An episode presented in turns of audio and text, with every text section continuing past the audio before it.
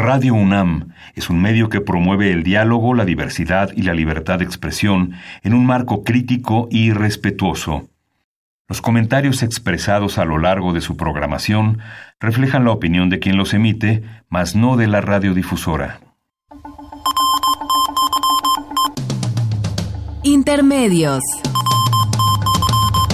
Medios. Los medios son más que el cuarto poder. Los medios son más que el cuarto poder. Intermedios, con Tania Rodríguez y Juan Manuel Valero. Tania Rodríguez y Juan Manuel Valero. Intermedios. Fábrica inigualable de héroes y villanos. Intermedios.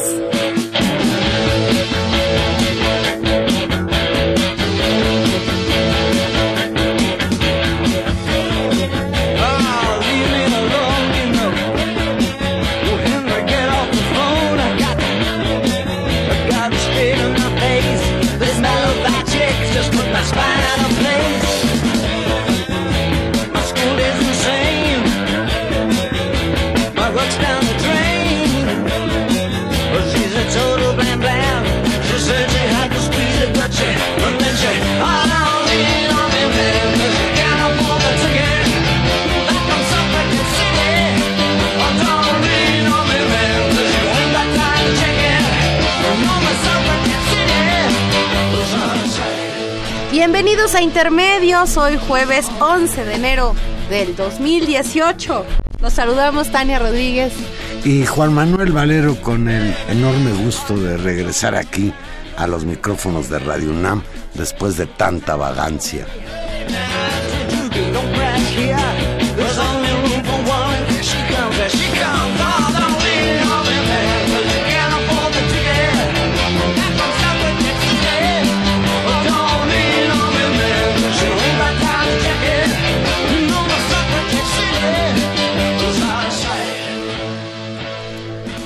La ciudad del sufragio, David Bowie. David Bowie, que hace dos años se nos fue, se fue por algún lugar. Que además. Allá anda flotando en el espacio, regresó a su planeta, Me comentaba Gilberto que nació el mismo día que se murió.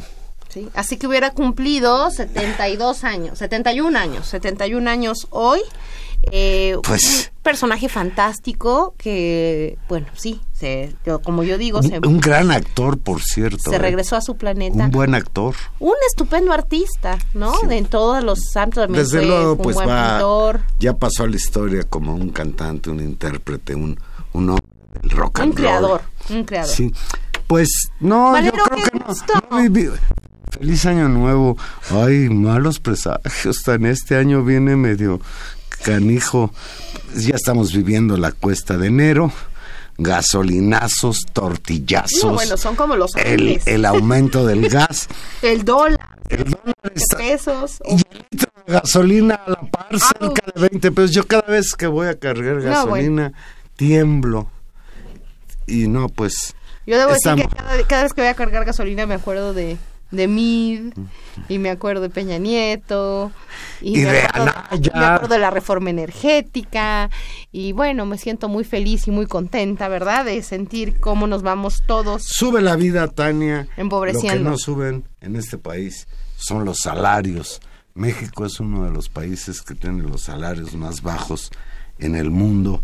Quizás esa sea una de las razones principales de los gravísimos problemas que vivimos.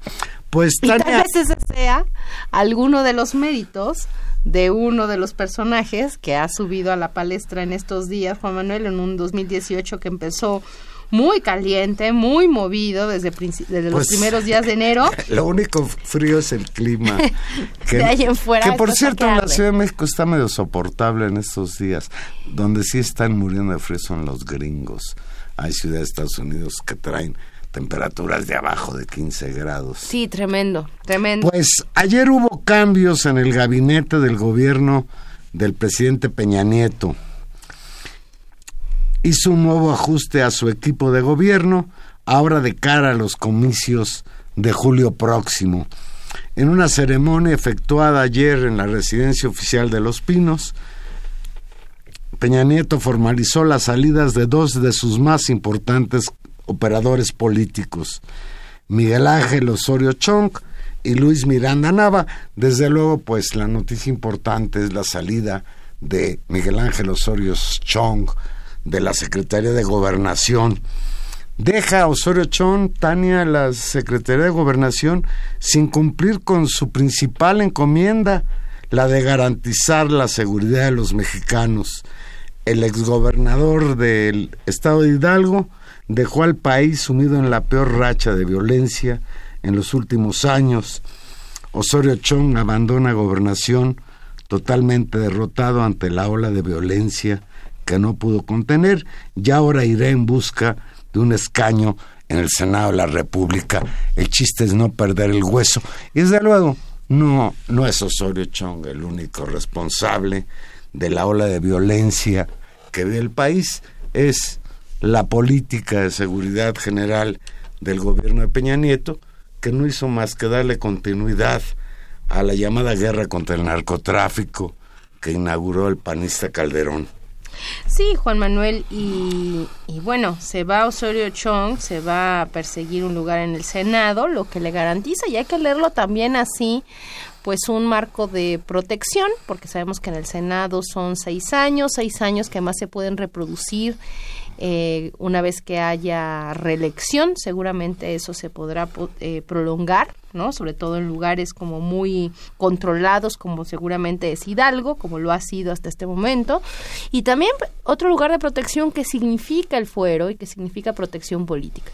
Y eso hay que señalarlo ¿Tú crees porque... que Osorio necesite la protección del fuero? Yo pienso que sí. Yo pienso que yo pienso que a como se van poniendo las cosas, bueno, hasta Mario Fario Beltrones se amparó, ¿no?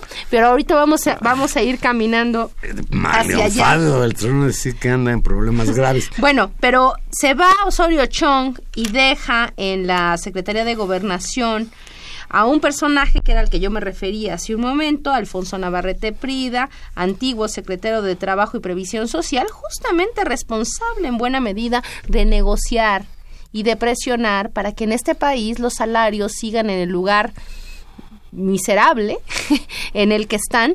Y cuando lo digo así, no lo digo simplemente desde un lugar de digamos, de, de una posición que, que mira el salario mínimo como algo muy poco. Es decir, en cualquier ranking internacional, y no solamente internacional comparándonos con países de la OCDE o con países del primer mundo, sino incluso en comparación con los, con los países latinoamericanos, el salario de los mexicanos, nuestros salarios, están en los niveles más bajos, y eso es un elemento eh, realmente eh, doloroso para todas las familias. Fíjate que. Y este perdón, perdón señor que te, perdón pues, que es te un interrumpa. que ha Es que garantizado eso, esa eso que situación. dices me parece interesante.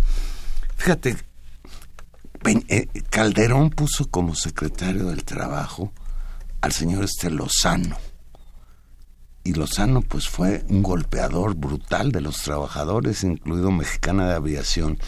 Y ahora este señor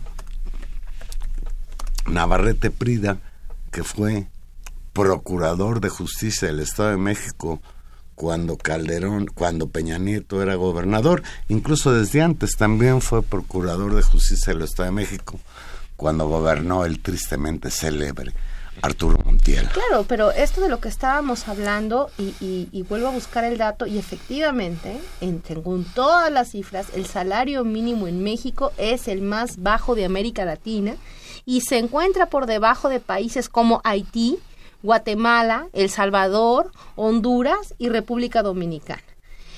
Eh, imagínate el- la situación de acuerdo en comparación de los salarios que los trabajadores mexicanos ganan con cualquier índice de desarrollo humano del programa de las Naciones Unidas, pues los salarios mínimos representan una situación realmente de crisis en términos de la calidad de vida de eh, las familias mexicanas. El país, y simplemente lo, los- lo señalo, el país donde el salario es más fuerte en América Latina es en, en Panamá y efectivamente en México es el más bajo.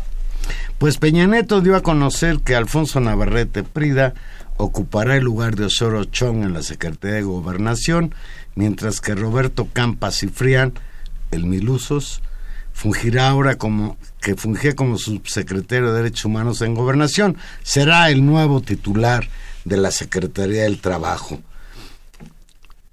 A, Navarrete Prida el presidente lo instruyó a fortalecer la gobernabilidad democrática del país y a renovar los esfuerzos para combatir la inseguridad. Por último, le pidió muy especialmente velar por el correcto desarrollo de los procesos electorales que se llevarán a cabo este año. Ay, nanita. Alfonso Navarrete Prida, como lo comenté, fue procurador de justicia del Estado de México, diputado federal, secretario del Trabajo y Provisión Social, y hoy ya ocupa el cargo de secretario de Gobernación, el encargado de la seguridad interior del país. Navarrete Prida, fíjate, fue secretario particular de Jorge Carpizo, aquel que fue rector de la UNAM, luego presidente de la Comisión Nacional de los Derechos Humanos y después secretario de Gobernación. Este Navarrete Prida fue su secretario particular y hoy ocupará el cargo que tuvo Carpizo durante el sexenio de Carlos Salinas de Gortari. En 2001 fue nombrado Procurador General de Justicia del Estado de México por el entonces gobernador de la entidad Arturo Montiel cuya administración es tachada por la oposición como un ejemplo de corrupción, algo que los priistas rechazan. ¿Te acuerdas de y que ha sido documentado ¿te de esa, claro, que todas las en todas sus columnas preguntaba al final, ¿durmió usted bien anoche, señor Montiel? Claro. Bueno, pues volvió, repitió con Peña Nieto en 2005 como fiscal y una de sus funciones era la de investigar a su ex jefe Montiel. Obviamente, la investigación por un presunto enriquecimiento ilícito de Montiel, pues no, no llegó a ningún lado. He ahí un buen ejemplo de un procurador carnal, ¿no? Carnalísimo en este caso, sí. Eh, pero mira, si algo tenemos que decir más relevante sobre este señor Navarrete Prida, es que fue su papel estelar en la brutal represión contra la comunidad de Atenco cuando era procurador de justicia en el Estado de México. Así es que podríamos decir, Tania, lo bueno es que ya se va Chong, Osorio Chong, y lo malo es que llega a la Secretaría de Gobernación un golpeador. ¿Cuál es el mensaje de Peña Nieto en meter a gobernación a un tipo del talante de Navarrete Prida? Yo creo que eh, lo que estamos viendo en los ajustes del gabinete hay que tomarlo con toda la seriedad del caso. Eh, y me parece que hay una reducción a una base política dura. Es decir, si hemos visto durante todo el gobierno de Peña Nieto una especie de grupo pequeño, eh, sin grandes, digamos, talentos que haya sumado a gente de otros equipos políticos, de cuadros de otros lados, es decir, ha habido una permanente control, digamos, de algunos, solo algunos grupos, y es la salida de Chong, ¿no? Habla justamente de, de, afianzar un lugar de control por un equipo cercano, no solamente ya en términos políticos, que es el caso de poner a un alguien tan cercano, tan comprometido en todos los niveles del compromiso, eh, con este grupo como es Navarrete Prida frente a gobernación, incluso haciendo este gesto que a mí me parece ya casi de burla de colocar a Arturo Vaz Vaz como jefe del CIS, Alberto Vaz Vaz como jefe del CISEN, este personaje que todos recordamos. El centro de inteligencia del gobierno mexicano. Que todos recordamos con el escandaloso caso de la niña de la niña Paulette, se acordarán, una cosa muy muy lamentable que le costó la renuncia frente al escarnio y el escándalo público que ese caso suscitó. Hoy es el jefe de la inteligencia del Estado mexicano. ¿Cree que sigue gobernando el Estado de México y no el país? Eh, el tema es que es ese grupo compacto el que se está tratando de apoderar de eso.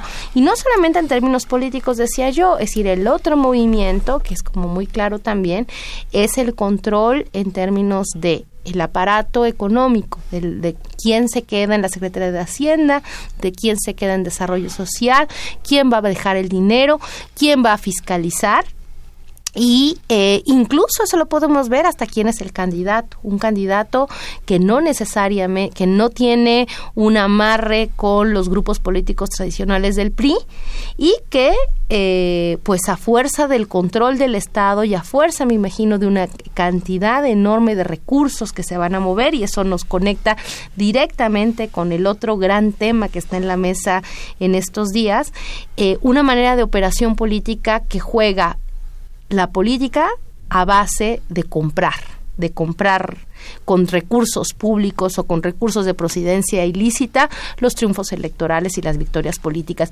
Y pues, creo que Peña Nieto está jugando, estamos viendo un cerrar de ese grupo y me parece que es peligroso porque porque han decidido jugarse el todo por el todo. Entonces creo que sí no es un muy buen augurio estos estas señales del gabinete y creo que hay que tomárselas muy en pues, serio. También, también ha causado mucho revuelo en, las redes sociales el regreso del senador Javier Lozano Larcón al PRI. Hay quien dice que nunca dejó de ser priista en realidad, pero ahora regresa con la encomienda de convertirse en vocero de la campaña de José Antonio Meade. Un día después de renunciar al PAN, Javier Lozano regresó al Revolucionario Institucional partido que dejó en 2005. De inmediato se integró a la precampaña de José Antonio Meade bajo la encomienda de convertirse en uno de sus voceros. Oye, pues Meade se está armando de puro golpeador. Fíjate, está él ahora. Está el, el presidente del PRI, este, es, que es, una cosa fenomenal, Enrique Ochoa. Y desde luego, pues el coordinador de campaña, el señor Nuño, Aurelio Nuño. Dicen que es un error de, de me ha de rodearse de golpeadores, porque el golpeador debería ser él. Bueno, pero... Quiere decir que no tiene capacidad de agarrarse a los puños con Anaya y con el peje. No, yo creo que si tú notas el discurso, y es algo que ha ido cambiando en los en las presentaciones del propio Mid, él ha ido cambiando su discurso de ser, de la imagen de candidato, ciudadano y técnico a convertirse cada vez en una escalada discursiva en contra tanto de Anaya como de López Obrador y esta semana de manera muy significativa, diría yo, en contra del gobernador Javier Corral. Allá vamos, allá vamos. Pero vamos a platicar un poquito de este señor Javier Lozano Alarcón. Fíjate. Fue secretario también de Trabajo, no, de Comunicación. de, Trabajo en la época de Calderón. Fíjate, abro comillas lo que dice este cuate ex, ahora priista. No hay un mexicano con mayor experiencia y resultados en la administración pública federal que José Antonio Mid que ha servido por igual en dos administraciones emanadas de partidos diferentes, siempre con el mismo compromiso y honorabilidad, expuso Lozano a su llegada al PRI. Originario de Puebla, Javier Lozano empezó su carrera política en el PRI.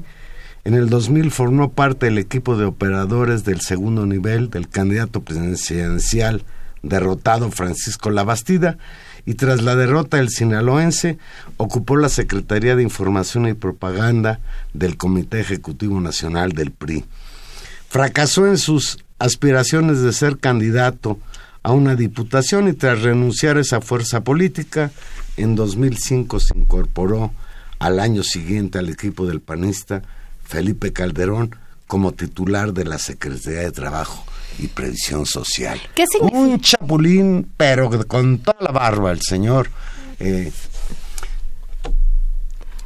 bueno, muy, muy chapulín y muy, yo diría, muy consistente también. Muy consistente en sus posiciones políticas reales. Y del partido el partido, las siglas y los colores, ya sea azul y blanco o, el tricolor, en realidad da lo mismo con respecto a una agenda neoliberal y una agenda antilaboral y una agenda anti, yo diría, muy poco democrática en muchos sentidos, y en la cual ha sido muy consistente. algo que tienen en común con MIT. Claro. Que MIT trabajó para el PAN y ahora, y ahora es el que trabajó para el PRI y ahora es el candidato del PRI, aunque el PRI intente decir que no es priista porque ser priista pues es una quemada a estas alturas del partido. Fíjate, Dice Lozano Alarcón, es su argumento por el cual se salió del PAN. Leo textual. Me voy decepcionado por la degradación del PAN en manos de un joven dictador que en su obsesión por el poder fracturó gravemente al partido. Y cuando dice Lozano que Anaya fracturó al partido, pues se está refiriendo indudablemente a la salida de Margarita Zavala. Hoy, hoy aspirando a ser candidata independiente. ¿Y qué pensará Margarita Y es donde yo digo que es doble traición. Porque si se salió en apoyo a Margarita, pues ¿por qué no apoya a Margarita en lugar de irse con Mid? Me pregunto yo, Máxime Tania, que Margarita está a punto de obtener el registro como candidata independiente. Pues es, ya rebasó los el límite de los que necesita. Yo estoy convencido que va a obtener el registro. ¿Quién sabe? Y entonces ahí, ¿qué, ¿qué va a pasar? Porque fíjate, hay quien sostiene que en realidad no hay ninguna traición del señor Estelozano, que es la avanzada de Calderón hacia el apoyo a Mid. Querrá decir que Margarita, después de lo que le ha costado obtener el registro, va a ser candidata y luego va a dimitir para darle su apoyo a mí. Me suena muy complicado. No, a mí no, porque no pueden seguir dividiendo el voto. Es decir, el problema que tienen con Anaya, que no tiene ninguna agenda en términos concretos distinta, en términos de políticas económicas, de políticas sociales, de la relación con Estados son los mismos. Básicamente es la misma la misma línea. Sí, tienen ahí un conflicto de grupos políticos que quieren y ansían el control del Estado y que traen un pleito bastante severo, pero que les divide pues su potencial mercado electoral, con lo cual poner a Margarita en la boleta pues les, les podría presentar una división extra. A mí me parece muy complicado. Bueno, pero pues la tienen que poner en la boleta si cumple los requisitos. Pero no está claro que los vayan a cumplir. Yo creo que va a ser muy complicado. Es decir, una cosa es juntar las firmas. Había ahora a, uno de los consejeros del IFE justamente aclarando del INE. del INE, perdón. De es decir, tú puedes juntar una cantidad de firmas, el tema es que esas firmas sean válidas.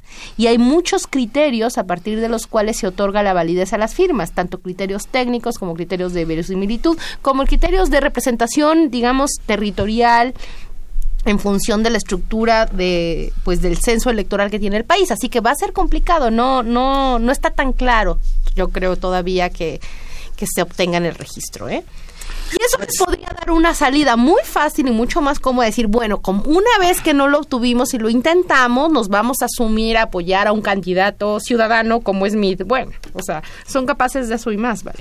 Pues yo creo que la simpatía y la calidad humana del senador Lozano seguramente levantarán la campaña de candidato no, le van a dar un brillo. José Antonio Mit. Vamos a hacer una pequeña pausa y aquí regresamos. Recuerda que estamos en vivo nuevamente aquí en Radio UNAM. Llámenos 5536 8989 o si nos hablan desde otro lugar del país, Lada sin costo 01800 5052 688.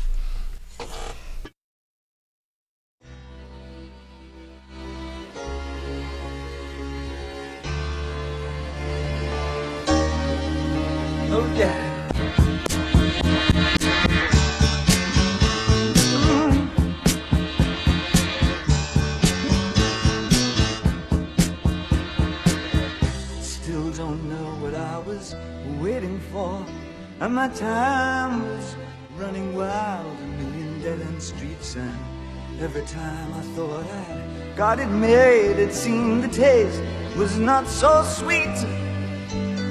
So I turned myself to face me. But I've never caught a glimpse of how the others must see the faker. I'm much too fast to take that test. Changes. Turn and face the strain. Changes. You wanna be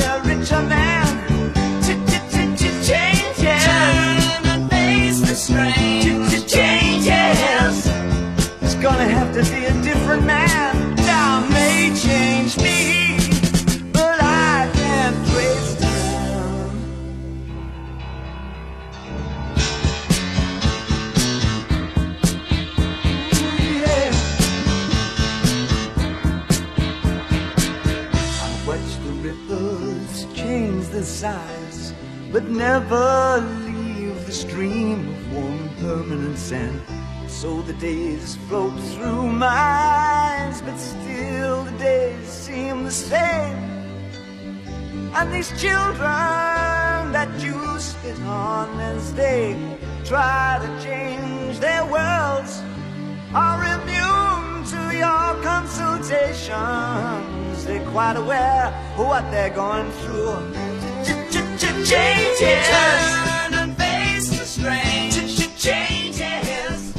Qué gran canción, Valero. Esto, ojalá este ánimo de cambio y el ánimo de esta canción nos acompañara durante todo este año, porque en verdad, Valero, que el escenario que, del que hablábamos antes es de terror, pero toda esta segunda parte del programa nos vamos a dedicar de hablar de las evidencias, ya no de nuestras sospechas, de nuestras interpretaciones, sino de los signos claros, de las evidencias contundentes de cómo es la corrupción en este país y de cómo se ha comprado sistemáticamente la política y cómo nos han robado en ese sentido pues la democracia que hemos tratado de luchar tantos años la sociedad mexicana es un caso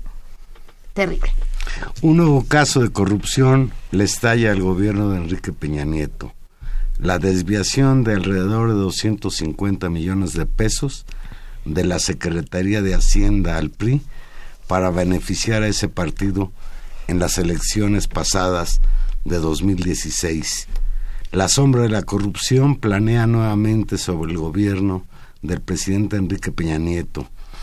A siete meses de las elecciones presidenciales del primero de julio, una nueva trama de desvío de recursos públicos desde la Secretaría de Hacienda al Partido Revolucionario Institucional ha estallado y amenaza con poner contra las cuerdas al Partido Revolucionario Institucional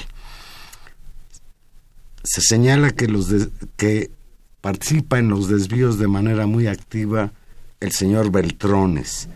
El pasado 22 de diciembre de 2017, el periódico Reforma informó, leo textual, que Manlio Fabio Beltrones, ex líder nacional del PRI, fue alcanzado por las acusaciones de desvíos de recursos del gobierno de Chihuahua al PRI.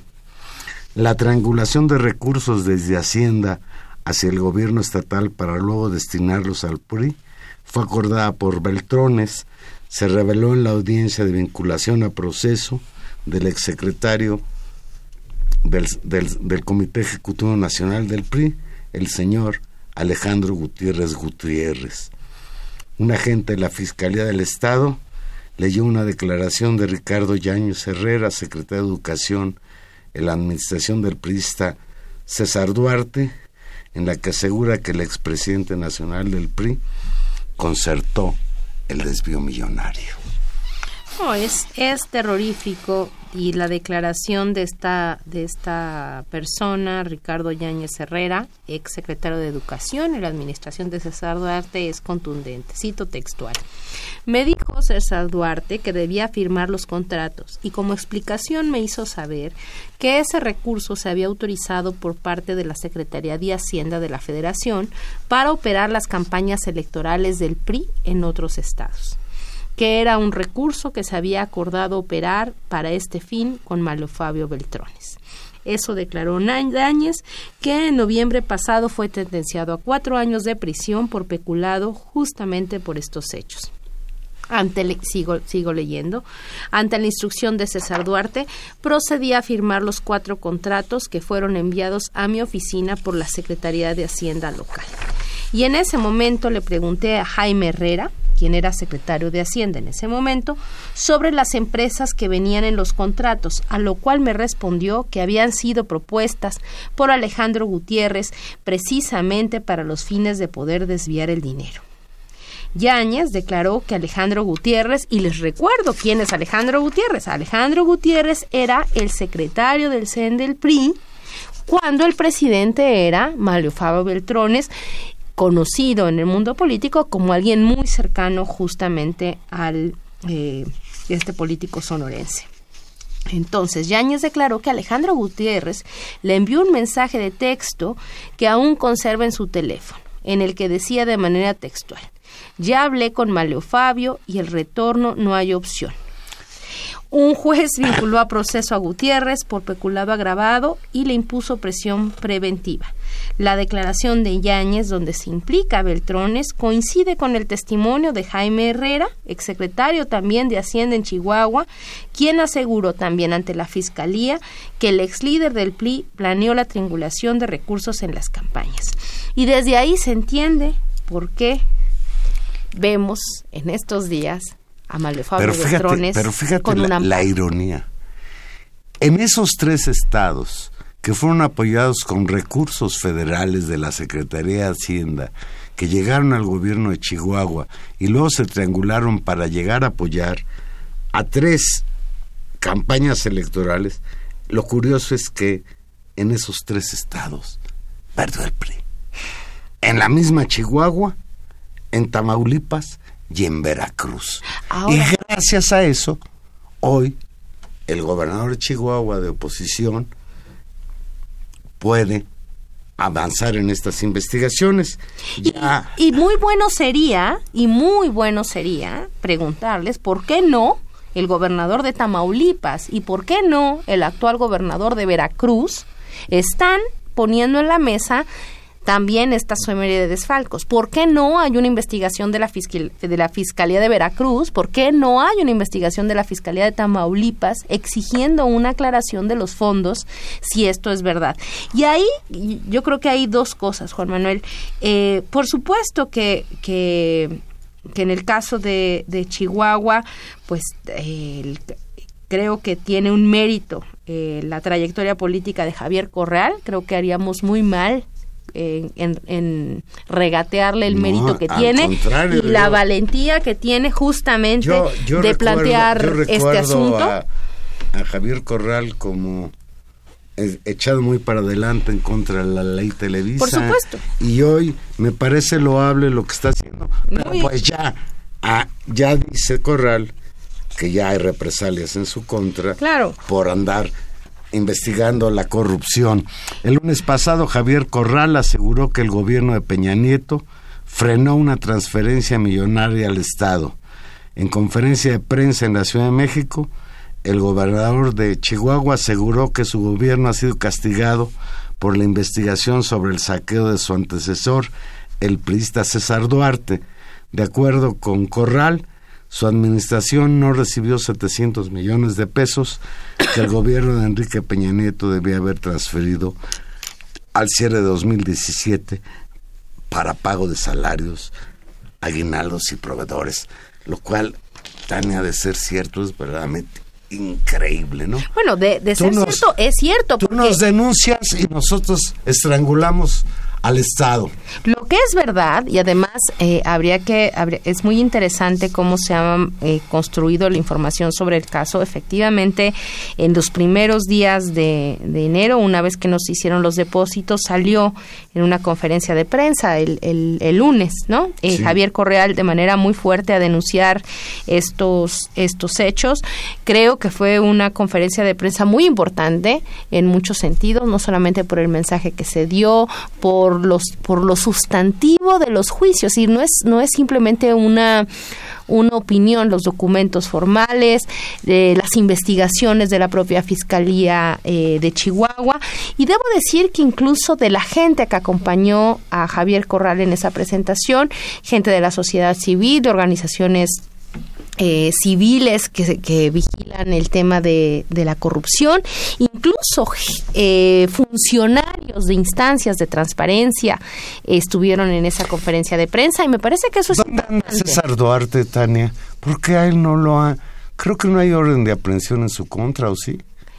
Pues hay una, hay una, una orden de aprehensión girada o pedida por el gobierno de Chihuahua. El tema es que el gobierno, el, la Fiscalía de Chihuahua no puede hacer los trámites conducentes sin la federación. Es decir, es la federación quien tiene que pedir juicios de extradición y presionar hacia ello. Y la otra es, es decir, estamos hablando de dinero público que fue autorizado por la Secretaría de Hacienda o del que la Secretaría de Hacienda pudo haber tenido noticia, lo cual abre una vía eh, muy compleja, porque aquí hay de dos.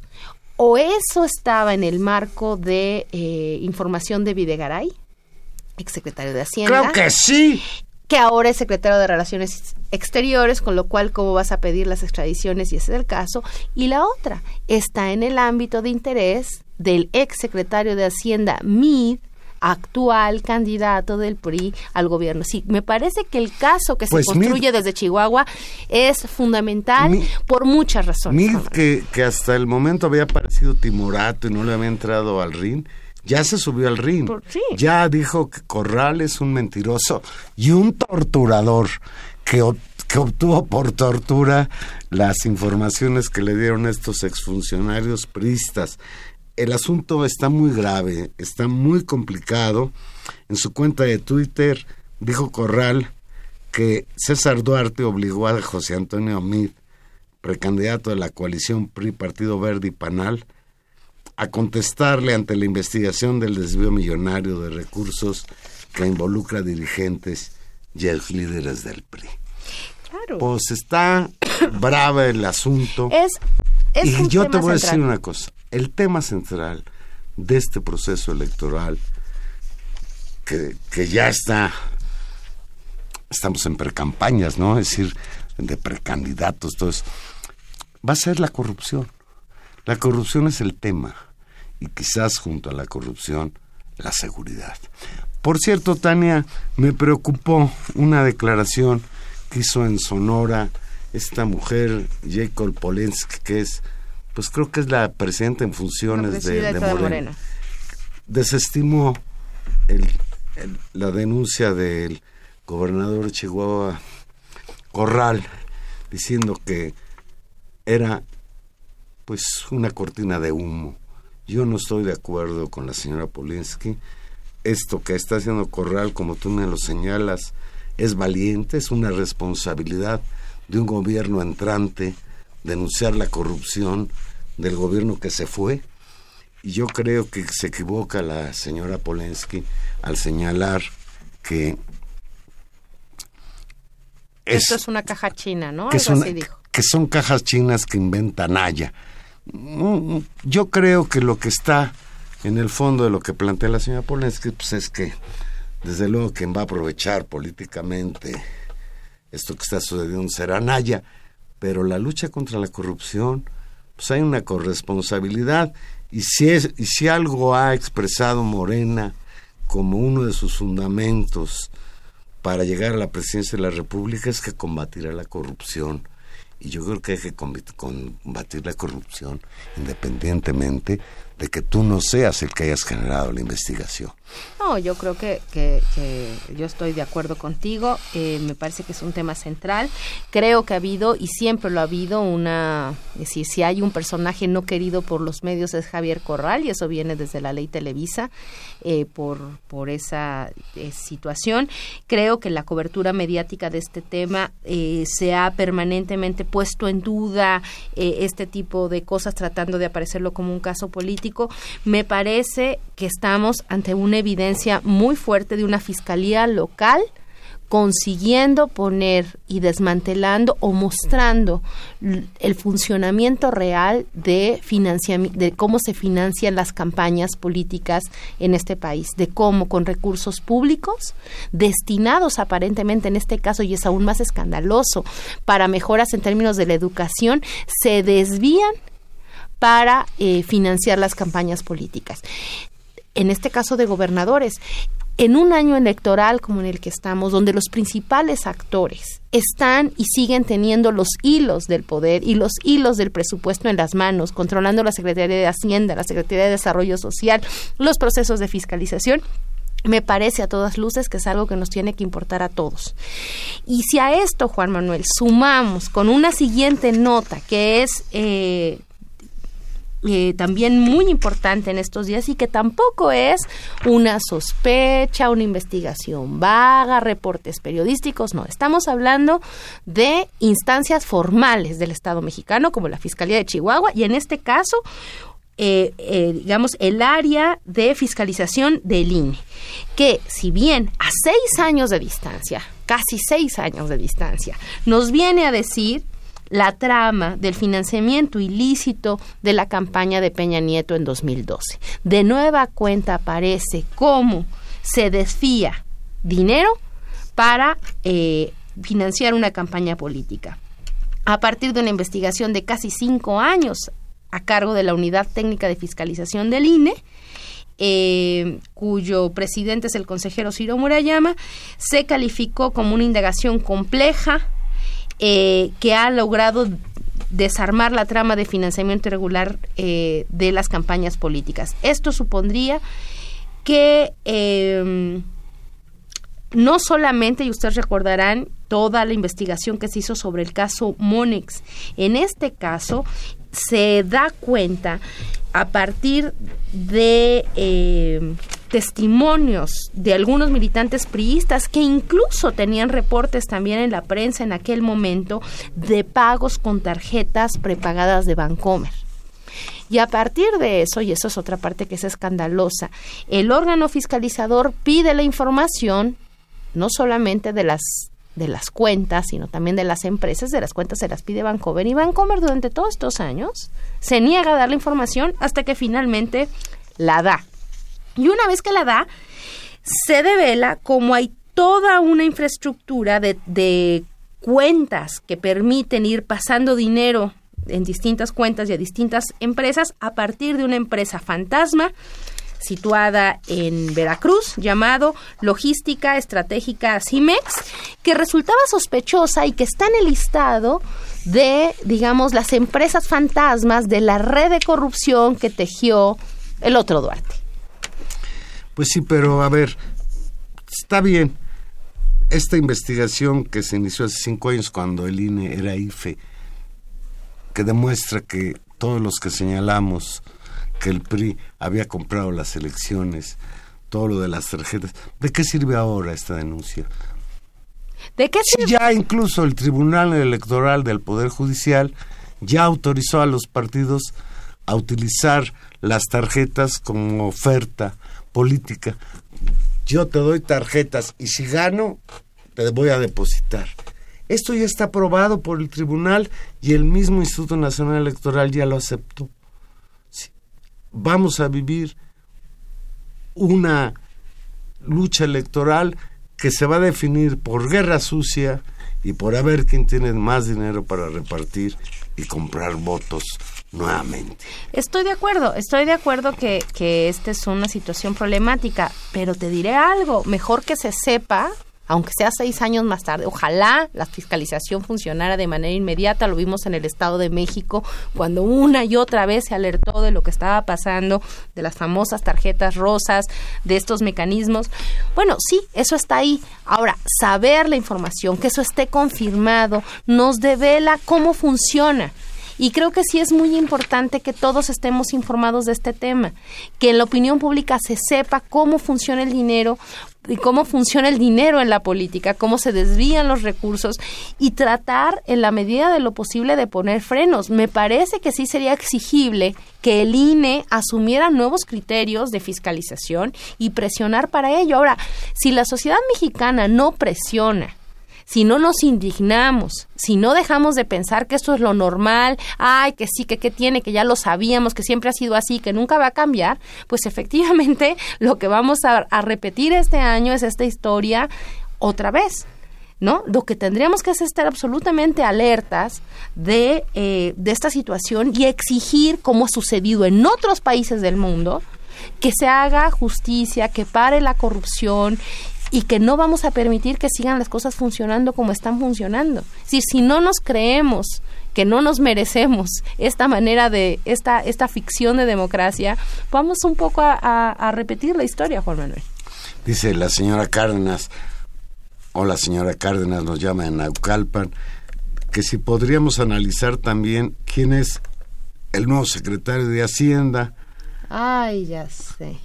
pues ya sabemos quién es, es don José Antonio González Anaya, que por cierto respondió que no, no era que le estuvieran haciendo de chivo los tamales con los 700 millones al gobierno de Chihuahua, sino que había, había un error con la cuenta.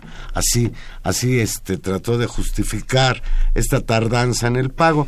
Pues José Antonio González Anaya es ni más ni menos que el concuño de Carlos Salinas de Gortari. Para quien duda usted de que los gobiernos mexicanos pues también son, como decía este señor López Portillo, que estaba Orgulloso, de- orgulloso de de su nepotismo.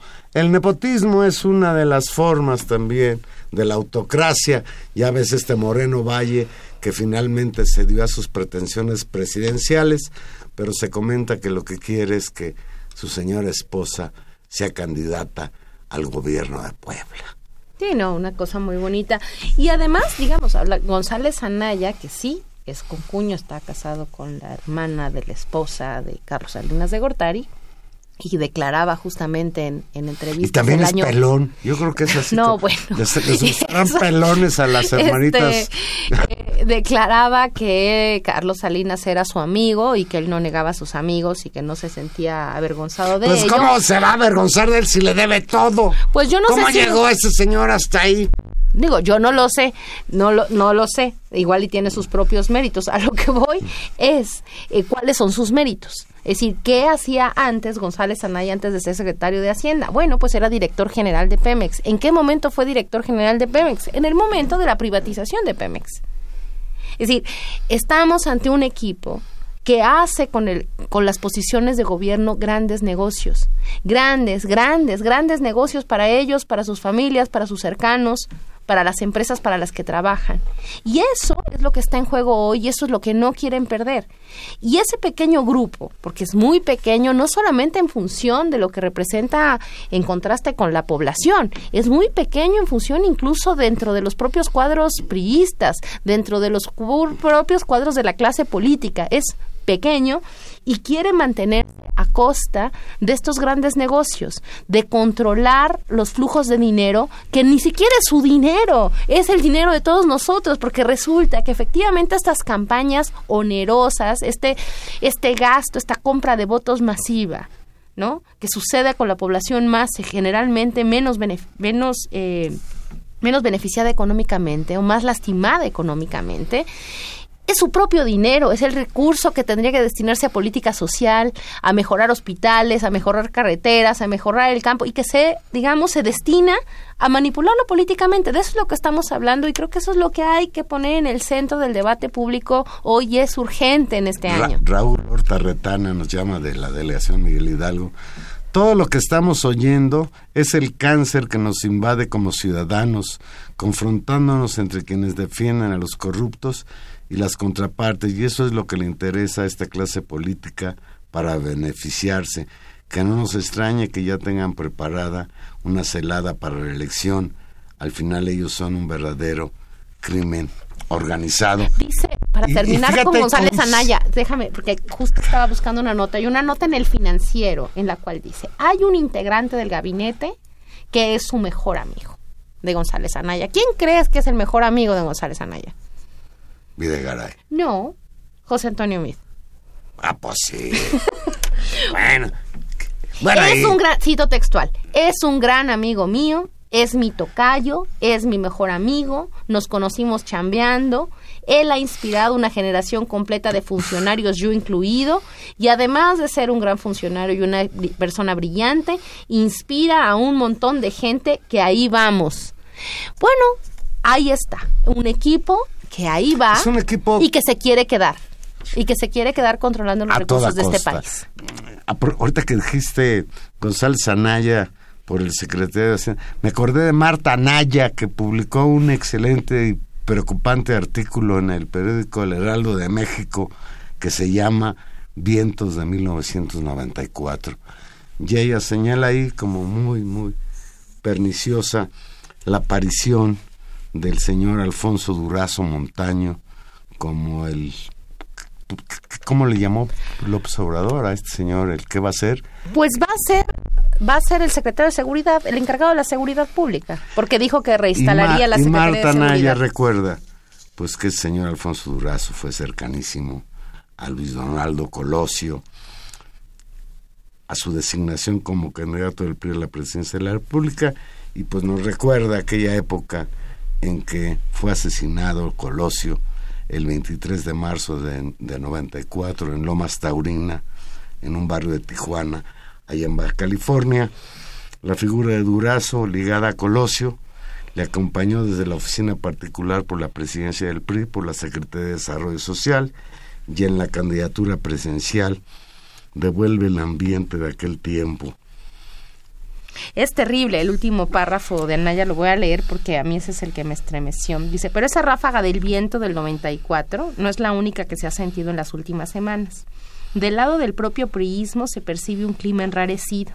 En las mesas, como hace 24 años, se habla de que la campaña de su candidato, José Antonio Mid, no despega, de que hay en puerto un plan B, Aurelio Nuño, actual coordinador de la campaña, y de que hay un candidato sustituto presto para tomar la estafeta. En aquel entonces no hicimos caso de aquel clima ni de aquellas voces.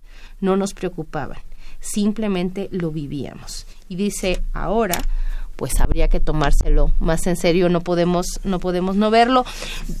Creo Bueno. que el augurio del 94 es un augurio muy maligno. eh, ahora el voto del miedo está vigente. Yo hoy, hoy en la tarde oía con Pepe Cárdenas, que por cierto está muy orgulloso de ser el otro Pepe.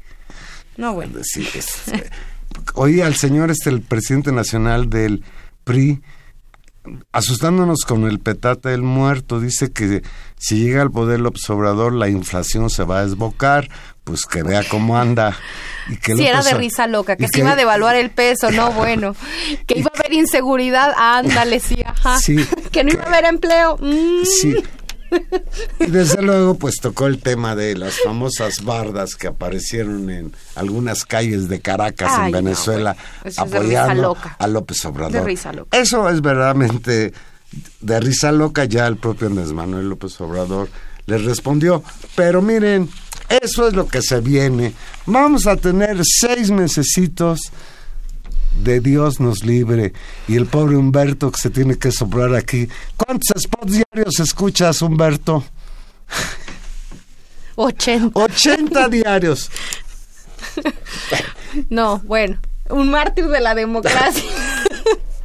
Vivimos en la República de los Spots, dijo por ahí alguna vez nuestro amigo Genaro Villamil.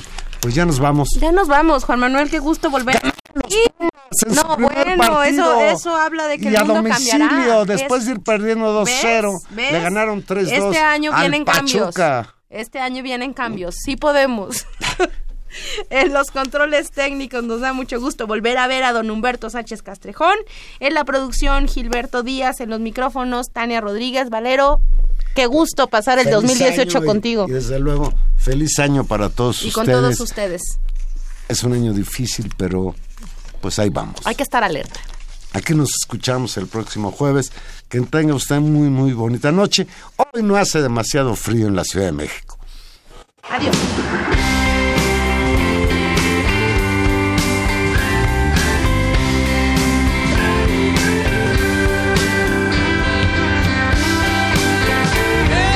Once upon a time, you dressed so fine, bumps of time, and you climb. And then you, yeah, people call, say me where down you're bound to fall. They thought that they were just uh, kidding you.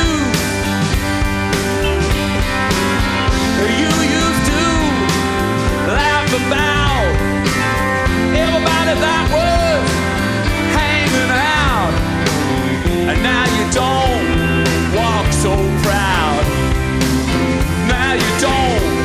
talk so loud about having this round down.